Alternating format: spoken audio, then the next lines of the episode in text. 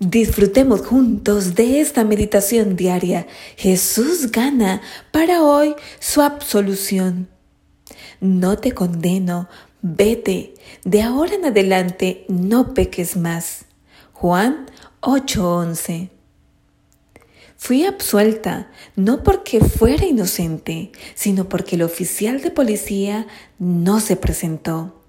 Había estado bajando la montaña en una zona de construcción.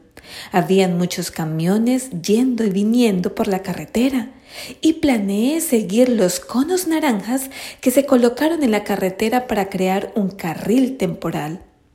Un oficial de la patrulla de carreteras pensó que no lo estaba haciendo bien, así que me detuvo y me puso una multa. Decidí impugnar esta violación en el tribunal.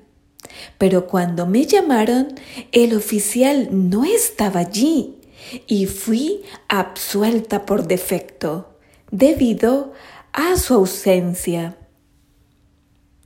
Cuando una mujer adúltera fue llevada a Jesús, sus acusadores vinieron con sus Biblias en la mano.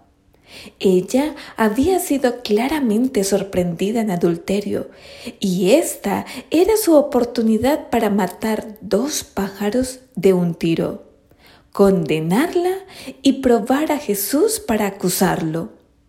En la ley, Moisés nos ordenó apedrear a tales mujeres.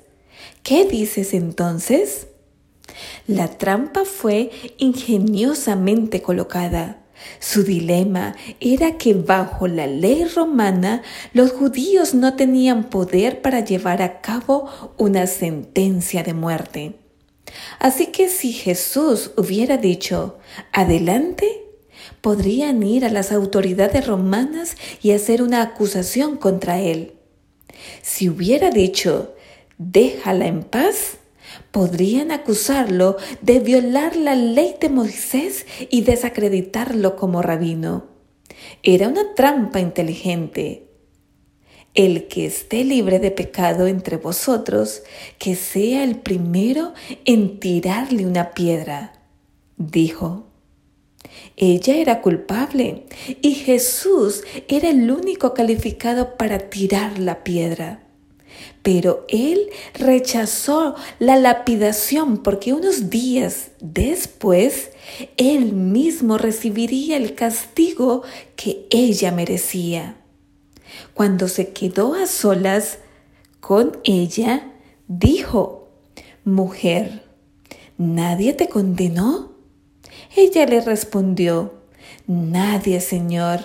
Y Jesús dijo, Yo tampoco te condeno vete, de ahora en adelante no peques más.